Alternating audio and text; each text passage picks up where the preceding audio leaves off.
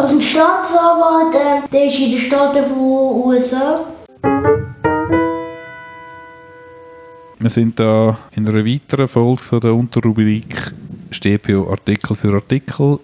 Heute sind wir beim Artikel 6 angelangt. Der ist übertitelt mit Untersuchungsgrundsatz. In Absatz 1 wird festgehalten, die Strafbehörden von Amtes wegen alles abklären, was zur Beurteilung vom Tat und vom Täter wichtig ist. Im Hintergrund ist die Offizialmaxime. Genau, was bedeutet, der Staat muss tätig werden, wenn Straf von einer strafbaren Handlung Kenntnis erlangen. Das ist eigentlich eine Selbstverständlichkeit. Ich glaube, nach, wie ist das gewesen? Nach früheren zürcherischen StPO ist zum Beispiel bei der Verletzungsdelikt hat noch bis zu einem gewissen Grad eine Dispositionsmaxime gehalten, dass der der Kläger oder der, der geschädigte Betroffene hat mir gewisse Schritte einleiten, damit es überhaupt zu einer Verurteilung kommt. Jetzt ist eigentlich der, der Untersuchungsgrundsatz oder die Offizialmaxime wird nur noch geschmälert durch einen möglicherweise fehlenden Strafantrag. Und sonst, äh, sobald ein Strafantrag gestellt wird oder bei der Offizialdelikt, muss der Staatsanwalt tätig werden. Aber das tönt jetzt so einfach, wie wenn man zu, auf den Polizeiposten könnte gehen, Anzeige erstatten und dann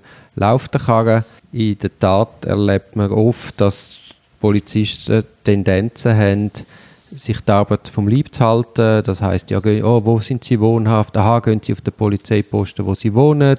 Oder so ein bisschen die Leute wegschicken, weil sie halt im Moment nicht wollen, das Zeug aufnehmen Und also ich erlebe das immer wieder. Ich weiß nicht, wie es dir geht.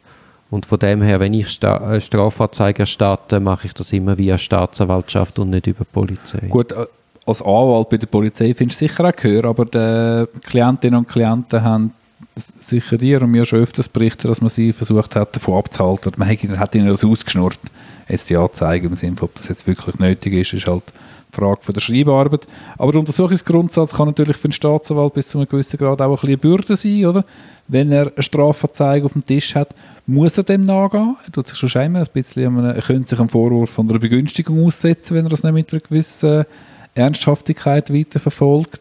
Klar, bei offensichtlichen Fällen kann er nicht eine Handnahmeverfügung machen, kann das oder ziemlich schnell einstellen oder es gibt aus Opportunitätsgründen kann man es einstellen, eben wenn ein Strafantrag zurückgezogen wird. Aber es, der Untersuchungsgrundsatz bringt die Staatsanwaltschaft in Zugzwang, kann man sicher sagen. Es ist dann im Absatz 2 treten davon, und du hast ein paar Podcasts vorher mal angesprochen, der Staatsanwalt müsste mit gleicher Sorgfalt den belastenden und entlastenden Umständen nachgehen, ich glaube, das haben wir schon besprochen. Genau, das ist eben der Ausfluss vom Fairnessgebot. Das ist da der, im Artikel 3 Absatz 2 Litera C ist das besprochen worden. Ich denke, dort verweisen wir drauf.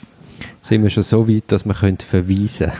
Wobei ich das einmal nicht so gerne habe, wenn, weißt in den Büchern ist doch einmal, ja, man muss dort wieder suchen und dieses. Also kurz gesagt, das Strafverfahren ist so sehr auf, auf Überführung ausgelegt, und für entlastende, dass der entlastende Umstand wirklich nachgegangen ist, braucht es einmal äh, oftmals eine Verteidigung, die den Finger drauf hebt. Man kann sicher sagen, belastende und entlastende Umstände gleicher Sorgfalt nachgehen.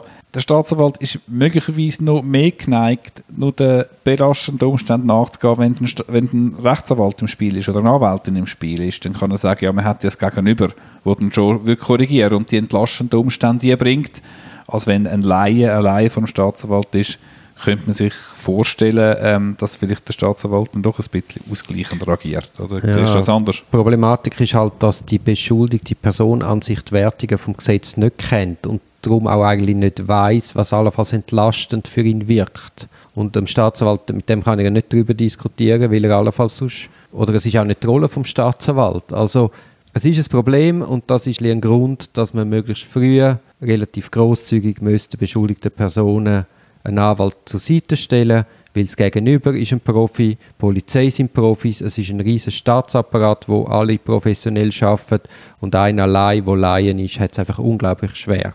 Vielleicht kann man ja den Artikel abschließen mit der Lieblingsfrage von einzelnen Polizisten, die heißt: Fühlten Sie sich durch diese Worte in Angst und Schrecken versetzt?